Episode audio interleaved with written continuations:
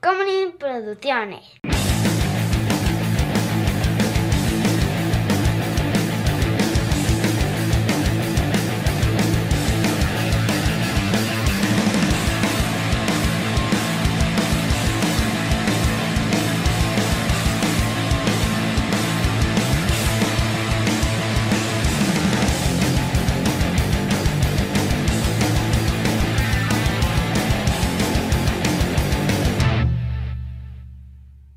When you dance with the devil, the devil don't change, the devil changes you.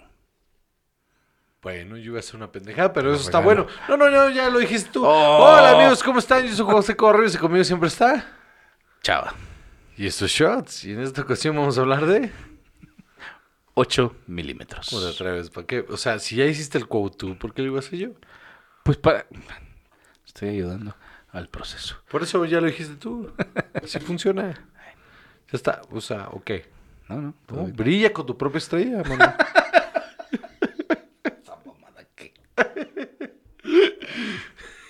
Patreon.com diagonal cine y alcohol, donde ustedes pueden ir a ver el contenido exclusivo.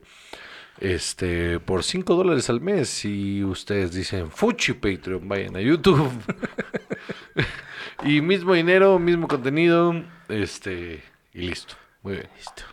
Entonces, Muy bien. 8 milímetros. Película protagonizada por el prócer del cine de los finales de los 90, no, mediados de los 90, hasta finales de los 2000. Porque ahí todavía está con unas pataditas ahí. Nicolas Cage. Nicolas fucking Cage. Dirigida por... Joel Schumacher. Está bien raro todo esto, ¿no? Ajá, exacto. Porque, o sea, no solo es Joel Schumacher, eh, con Nicolas Cage, Joaquín Phoenix, Sí, sí. James Gandolfini, Catherine Keener, o sea, No, no. Peter Stormer. A ver, que no se nos olvide. O sea, sí sabes por qué juntó ese cast, ¿no? Porque en ese entonces no eran tan caros. No, porque hizo Phoneboot, mano.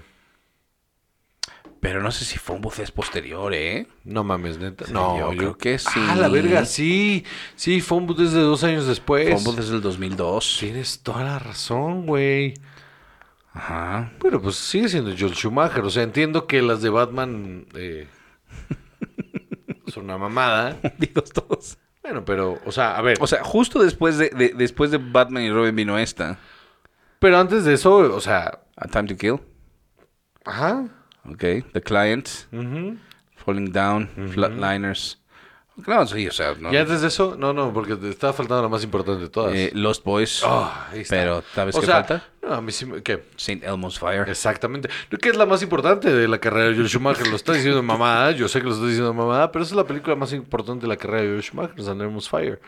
Hay que oír esa canción ahorita. Que de los Boys es la más maravillosa que ha hecho. Así es. Sin de los Boys no hubiéramos escrito ese corto que hicimos, Salvador. Que la neta el guión no es malo. Y nunca hubiéramos hecho a Uriel comer Vísceras. vísceras de Ah, Un saludo cerdo a Uriel. crudas. Que le dijimos, la cámara está posicionada Pa' que para no que se- finjas que te estás metiendo. O sea, está el truco de cámara que parece que te la estás metiendo en la boca. Y él, siendo un actor del método o un drogadito asqueroso, se metió las tripas en el hocico. Gran toma para un corto que no fue a ningún lado. Antes no le pasó nada. Antes- Sí, antes no le dio una pinche intoxicación espantosa ahí a medio set. No, de tener cisticercos que le caminan en el cerebro. Saludo, Auriel Mendoza. Gran actor. Ay, Dios mío. Bueno, entonces, escrita por Andrew Kevin Walker, quien, hablando del otro shot que tuvimos recientemente, Sí, señor. estuvo a nada de pedir que le cambiaran su crédito porque eh, en el guión original y en la versión como iba avanzando, como iban avanzando las cosas durante la producción, Es que eso está bien feo, mano. está muy ruda. Y entonces el estudio dijo, no, esto está muy culero y muy oscuro. Es que eso es lo feo. O sea, por eso entiendo lo del shots anterior de Alan Smithy.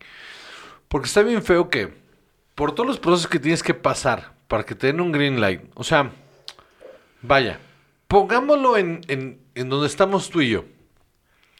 Hemos pasado años escribiendo y levantando un proyecto que un grupo de personas que están en la posibilidad de ponerlo en, en- en- en los lugares correctos, nos han dicho que así les gusta.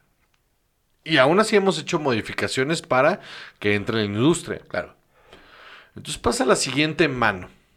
Y en la siguiente mano dicen, sí, sí, sí, me gusta, pero igual y esto no. Y luego pasa la siguiente mano. Sí, sí, sí, todo bien, pero... esto- Entonces de repente tu guión ya no es lo que... Lo, lo- mi vieja mula ya no es lo que era, ¿no? Entonces de repente se filma y lo culero de Hollywood es que se está filmando y en el proceso que se está filmando los ejecutivos están con el ojo encima diciendo y esto no fue lo que compré, aunque sí fue lo que compraron. Y entonces empiezan a modificar y modificar y modificar. Pues lo que pasó fue que Joel Schumacher estuvo de acuerdo con el estudio y le empezaron a cambiar cosas y Andrew Kevin Walker dijo, esto está espantoso, se dejaron Porque de Joel, hablar. Schuma- porque Joel Schumacher, dentro de lo brillante que puede ser como director, es un pelele. Pues sí, pero mira, o sea, este, esta persona estuvo involucrada como guionista en Seven, 8 milímetros, Sleepy Hollow, o sea... No, lo, lo suyo es el gore Ajá, entonces... en el mainstream. Ajá. Entonces él, o sea, no, no le gustó lo que estaba sucediendo aquí para nada. Y, y se Se ven dejaron de desde hablar antes, y- ¿no? y, ni- nunca la vio. Seven es de antes, ¿no? Sí. Pues claro, vienes de Seven. ¿no? Creo Donde- que en Sleepy Hollow estuvo como, como script doctor o una cosa así, pero estaba- Igual, vienes de Seven, donde la cosa está ruda y gacha, y David Fincher, y la película es un exitazo, y entonces le quieres subir un poquito, y te dicen que no, Ajá. y pues sí los mandas a la verga. Sí, claro. Por- no, no, no, eso lo entiendo. O sea, yo estoy con él, ¿eh? sí, sí, sí, sí, por supuesto. Entonces, y, mi, este, y mi equipo de management me va a decir, no, obvio, no estás con él. Cállate, los no saben lo que No estoy sabes lo que estás diciendo. O sea, que hay que hacer dinero, hijo de tu puta madre. Deja tu integridad artística para tu stand-up. Claro. Sí, sí, sí, qué bueno. Escribe, pendejo. Entonces, Saludo a todos, perdón. ¿Qué te parece esta película? Maravillosamente espantosa. Creo que esa es la frase que la define. Es maravillosamente espantosa. No lo vi venir. La renté cuando salió. Yo tend- ¿qué- ¿Cuántos años teníamos? ¿13? ¿14? Pues aquí sí, 15, o sea... Yo también un insensato tío dijo, mira, esta está muy buena, vela. Yo fui. Yo fui solo al blockbuster en mi, en mi, en, en mi puerto pequeño donde solo había un blockbuster. Eh, eh, y la renté y nadie me dijo nada. Y la vi solo. Y en la mitad de la película yo estaba de... ¿Qué, ¿Qué es está esto? pasando? O sea, todo este pedo de las películas snuff. Y yo dije, no. De hecho, me acuerdo cuando la terminé de ver. Sí me di una, un, un- un baño de pueblo en el internet de qué es una película snuff. Y, y encontré muchísima información. Híjole, no sabíamos a dónde iba ese enunciado. No, no, no, no. Encontré muchísima información sobre el mito del cine snuff. Que resulta. Me encontré un documental que me eché completo. En el que n- no se puede probar la existencia de las películas snuff. Cada vez que se encuentran una. Bueno, hasta ese punto, hasta el- los Early 2000s. Ajá. No se podía probar que no estuviera, o sea, que no, que no fueran falsas. Entonces, por más que decían, esta sí es, esta sí es, lo que hacía el documental era descartar la realidad de todas. Entonces, en realidad, sé que la conclusión de, eso- de Doku era que no era un mito y no existía en realidad el cine snuff. Para la gente que tuvo una bonita infancia, explícame qué es un snuff. Un snuff es una película en la que se presentan actos de violencia reales. Eh, donde se les corta una mano, donde se asesina gente y que te son presentados como...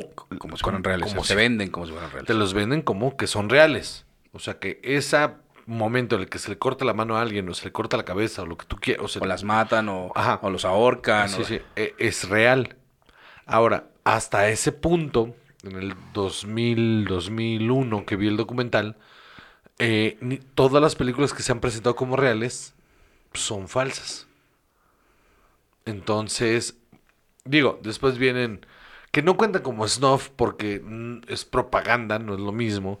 Todo esto de los videos propagandistas de, de eh, chiitas y etcétera, etcétera, donde sí hay muertes reales, pero no llegaron al cine. no Ajá. llega- entonces, o sea, o no... O no se vendían con este misma, int- o sea, vaya, no, no era la misma intención, porque, o sea, era este una tipo de amenaza, cosas eran para causar, causarle placer a alguna persona, ¿no? De mira, esto es violencia real, y, y generalmente era una cuestión muy sexualizada también. Sí, entonces al parecer, al parecer, eh, es gore muy bien hecho, llevado al extremo, que pareciera que es real.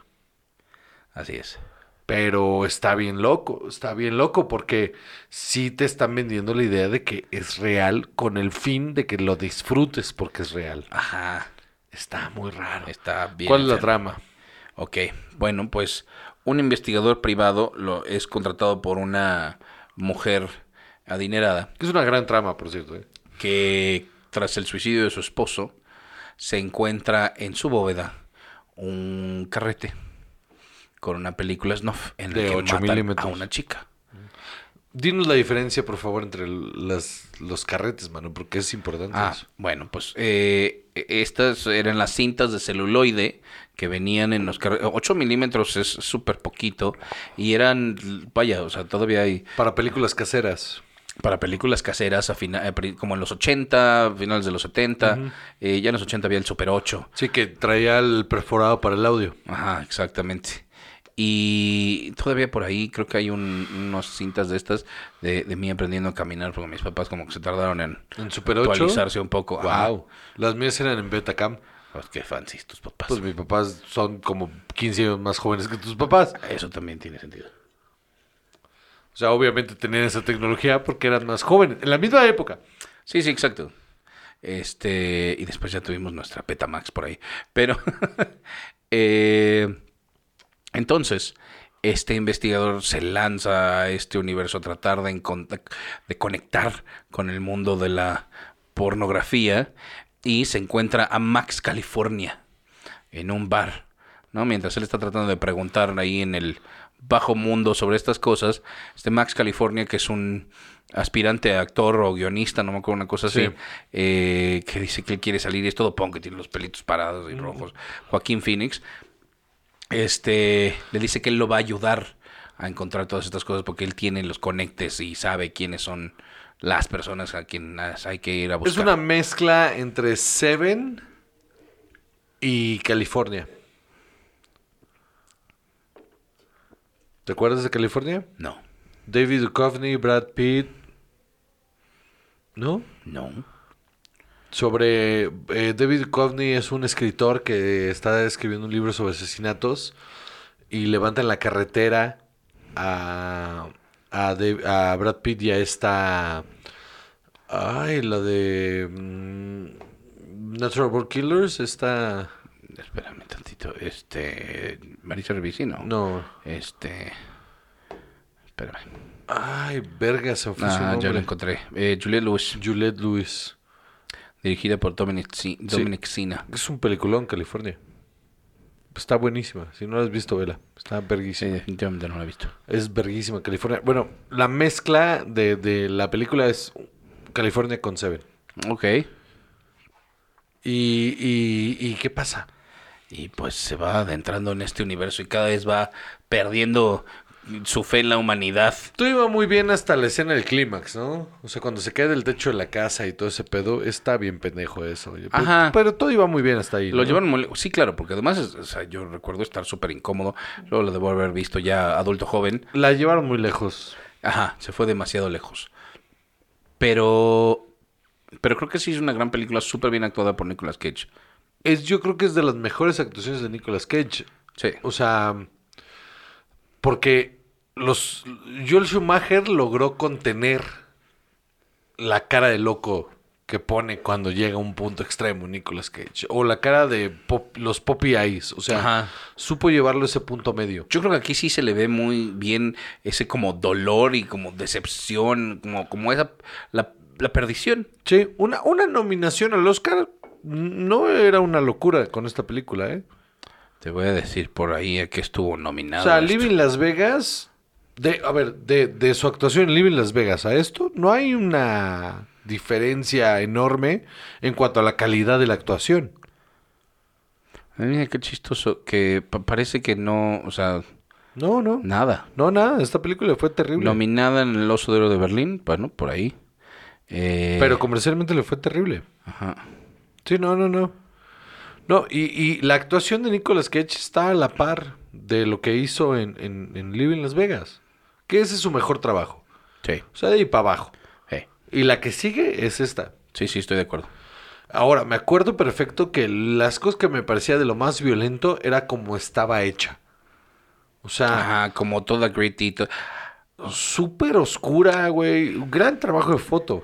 Originalmente eh, iba a actuar Russell Crowe en esta película. Ok. 1999. Sí lo veo, ¿eh? Eh, E iba a hacer una película eh, filmada más gritty, más pequeña, como todo cámara Para en que se mano. viera en 4.3 como Ajá, onda es- todo espantoso. 8 sí. milímetros. Y entonces para que sintieras todo esto Claro. mucho peor. Pero en algún momento r- Nicolas Cage se enteró que esta película se estaba haciendo o que estaba en Dijo producción yo. y le habló a Joel Schumacher y dijo shot.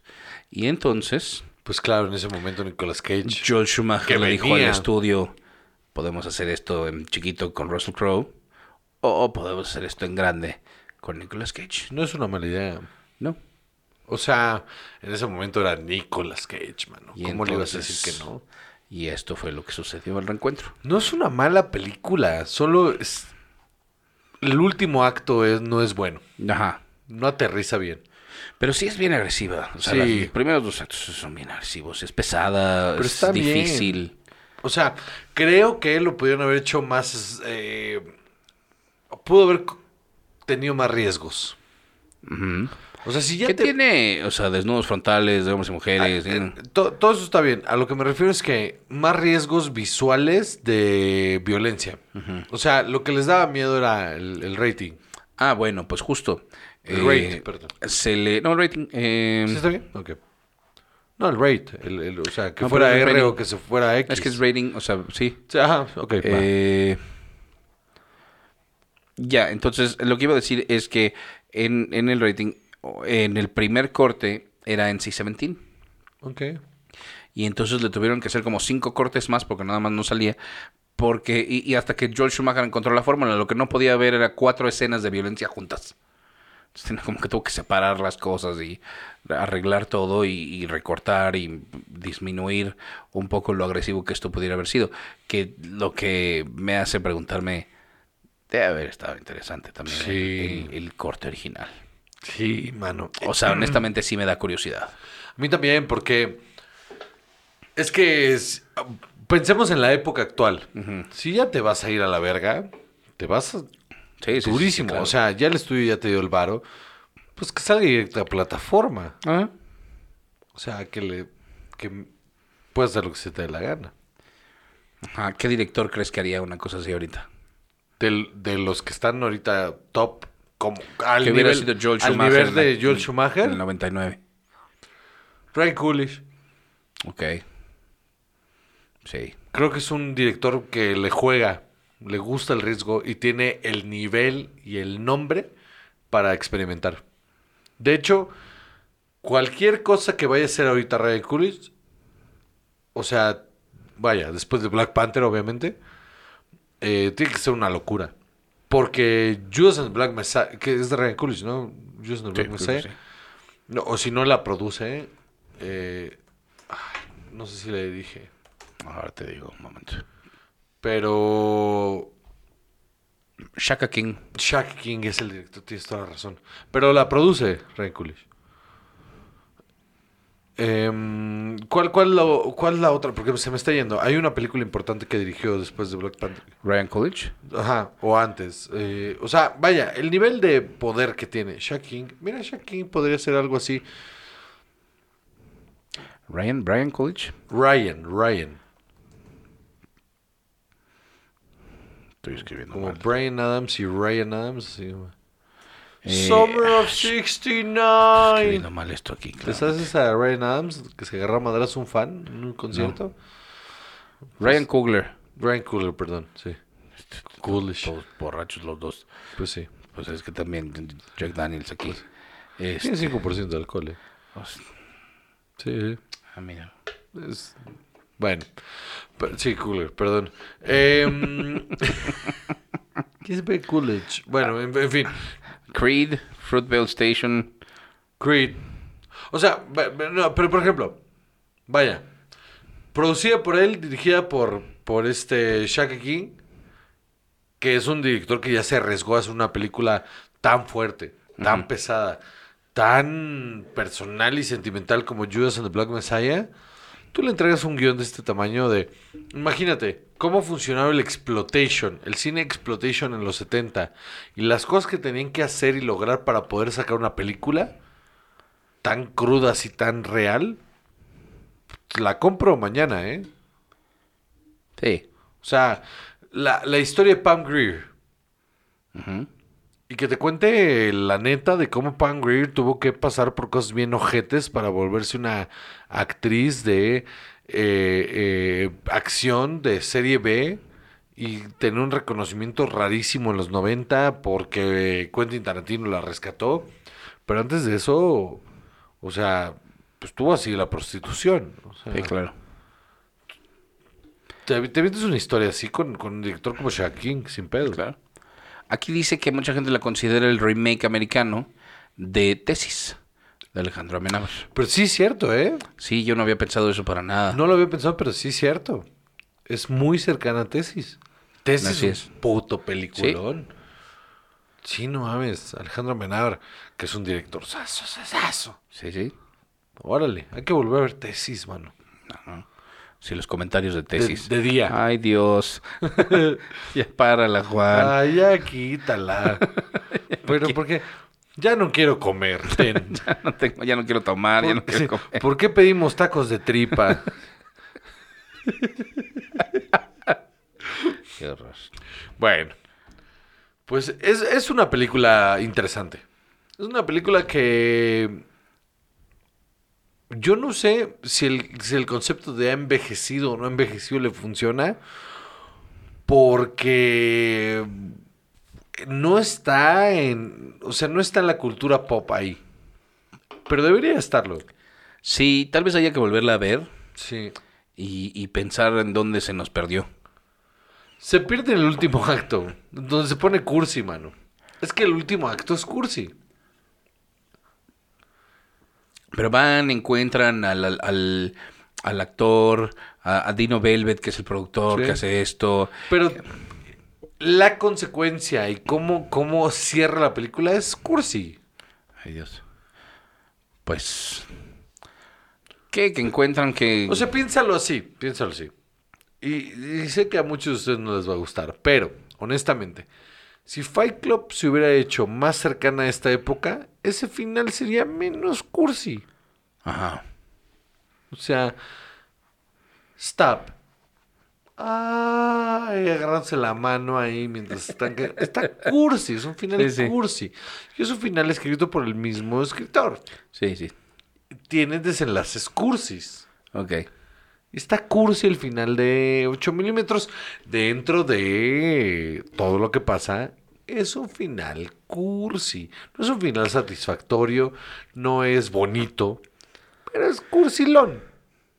Ok. Ok, ok, sí lo veo. O sea, por- a eso es a lo que me refiero con que no terminó cruda como se había presentado y por eso se cae el tercer acto.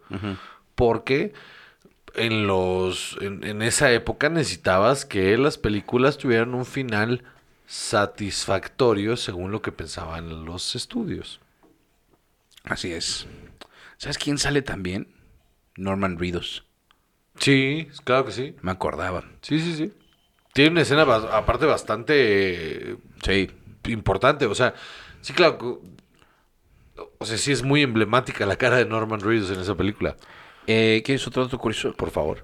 Jenny Powell, la actriz que hizo a Mary Ann Matthews, la chica que... La víctima. La víctima, gracias. Eh, era...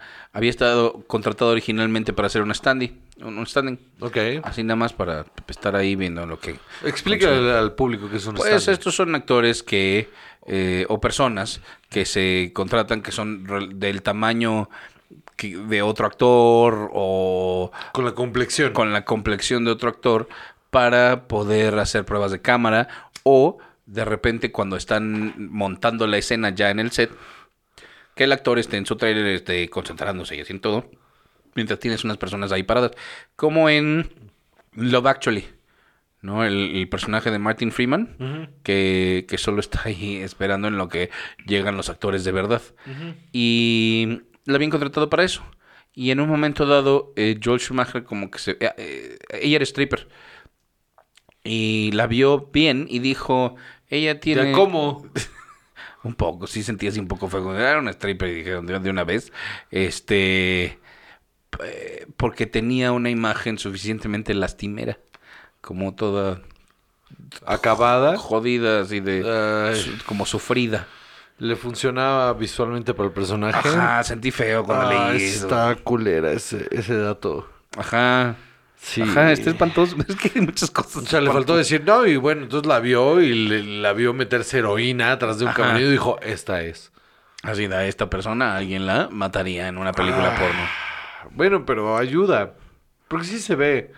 O sea, entiendo que está culero. O sea, entiendo que está culero, pero. Pues ¿cómo? sí. Ah, es que son esos momentos de decisión artística que están feos, Ajá. ¿no? Ajá, porque funcionan y todo, y- pero sí dices. Pero moralmente no "Ay, está me siento bien. medio mal de haber Ajá. visto eso, ¿no? O sea, Mora- moralmente no está bien, pero. Ajá, como toda, como madreada, pues, o sea, no, o sea, que sí se Mm, veía Sí, sí lo entiendo. como decaída. Qué horror. Ajá. O sea, es que todo el enunciado era una stripper Sí, que sí, tenía sí. otro trabajo. Imagínate tratando de salir adelante en otra cosa. Como, como standing, así, como, bueno, pues. y- ah, qué horror. Está bien oscuro todo. Ajá, exacto. Te- Y aún así, pues bueno, yo, hon- yo honestamente insisto que a, a mí definitivamente no se me debió haber dado esta película Yo cuando se me dio. tampoco, yo tampoco la debí haber visto a los 15 años. Ay, ah. Porque sí me, sí me cambió la perspectiva de muchas cosas. De hecho, por esta película me clavé con el gore. Ujú. O sea, te- te digo, vi esta película, vi el documental. Cuando vi el documental, entonces me clavé con el gore. Ahí descubrí a Peter Jackson. Me clavé durísimo, durísimo con el gore. Al grado en el que durante muchos años tuve una obsesión muy dura por eh, Dario Argento, por ver cómo se hacían las cosas de gore. No tanto las historias, sino co- cómo lograban ciertas escenas. Ajá. Fue un periodo como de seis años en los que justo cuando entré a la escuela de cine traía este rollo de es que con poco dinero podemos hacer que muchas cosas se vean muy desagradables. Claro. Entonces, cuando, cuando, cuando escribimos ese corto, Lo que tienes que encontrar es una stripper que se vea jodida. un par de días más. Este. Qué horrible cosa. Yo no, o sea, yo no las llevé ahí.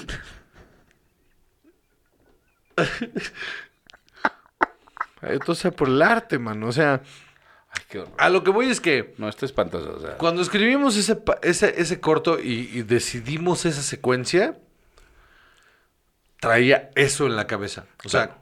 y viene de 8 milímetros. Sin 8 milímetros, a los 15 años me hubiera tardado muchos más años en llegar a ese nivel de violencia en el cine. Sí, claro. Y no está bien. No, no, no, no. No, no, está absolutamente absolutamente nada bien no. que la haya visto a esa edad. Que, que mira que, que yo, o sea, de repente digo, hay algunas clasificaciones que dices, "Eh, se la están mamando, esto no tiene nada de malo. Pero esta sin duda sí. No, no, porque aparte sí te, sí te cambia la perspectiva. Sí. O sea, sí te cambia la perspectiva bien cabrón. A mí me tocó años de adultez darme cuenta que mucho contenido que yo tenía normalizado en cuanto no solo violencia física, sino verbal, eh, no estaban dentro de las reglas de, de interacción social. Me tomó muchos años darme cuenta que eso era un gusto adquirido y que requería otra cosa. Y me llevó hasta el humor negro en ese aspecto. Ajá. O sea, cuando llegué al humor negro, yo tenía tan normalizado toda esta violencia que creía que todo mundo cachaba el humor negro como yo lo cachaba. Ajá. Entonces, cuando yo salía al escenario y decía unas barbaridades y veía que a la gente se asustaba, de- lejos de pensar que yo estaba provocando, en mi cabeza lo que yo pensaba es, pero ¿qué está pasando? ¿Por qué alguien se est- No entiendo. ¿De qué se escandalizan? Es un chiste, no es ¿De qué nada. es- de qué se Todo están- esto es falso porque tienes este background de, pero es que yo he visto todas estas cosas por todos lados. Está bien, no pasa nada, nadie sufrió. Y esa línea no la debí de haber conocido a los 15 años porque no tenía el criterio para entender en- a- a que, que esa línea se cruza a propósito y no sin el conocimiento previo. Por supuesto. Entonces ahora en mi vida adulta eh, hay una retrospectiva en la que, ah, ok, todo esto es a propósito. Y, y, eh, ese es el daño. Ah, Y es lo que no está bien. Cuando te dicen, es que los niños no deben de ver esto, no te lo explican bien. No es porque no lo deben de ver porque no deben de recibir estos estímulos. Ok, sí, sí no deben de recibir estos estímulos, pero no porque se vayan a volver asesinos, sino porque no van a saber diferenciar entre lo éticamente eh, correcto y lo éticamente desbalanceado. por supuesto. Sí, sí. Y ese es el punto de eso. Sí, sí. Deberíamos hacer un TED Talks de eso. man. Absolutamente. Pero los dos al mismo tiempo. sí, claro. Perfecto. Hablamos al mismo tiempo. Exacto. Uno sobre el otro. A como ver ahorita. qué pasa. Ah, A ver qué pasa. Muy bien. ¿Eso es todo? Yo soy José Cabarrero y conmigo siempre está. Chava. Y esto es Shots. Bye.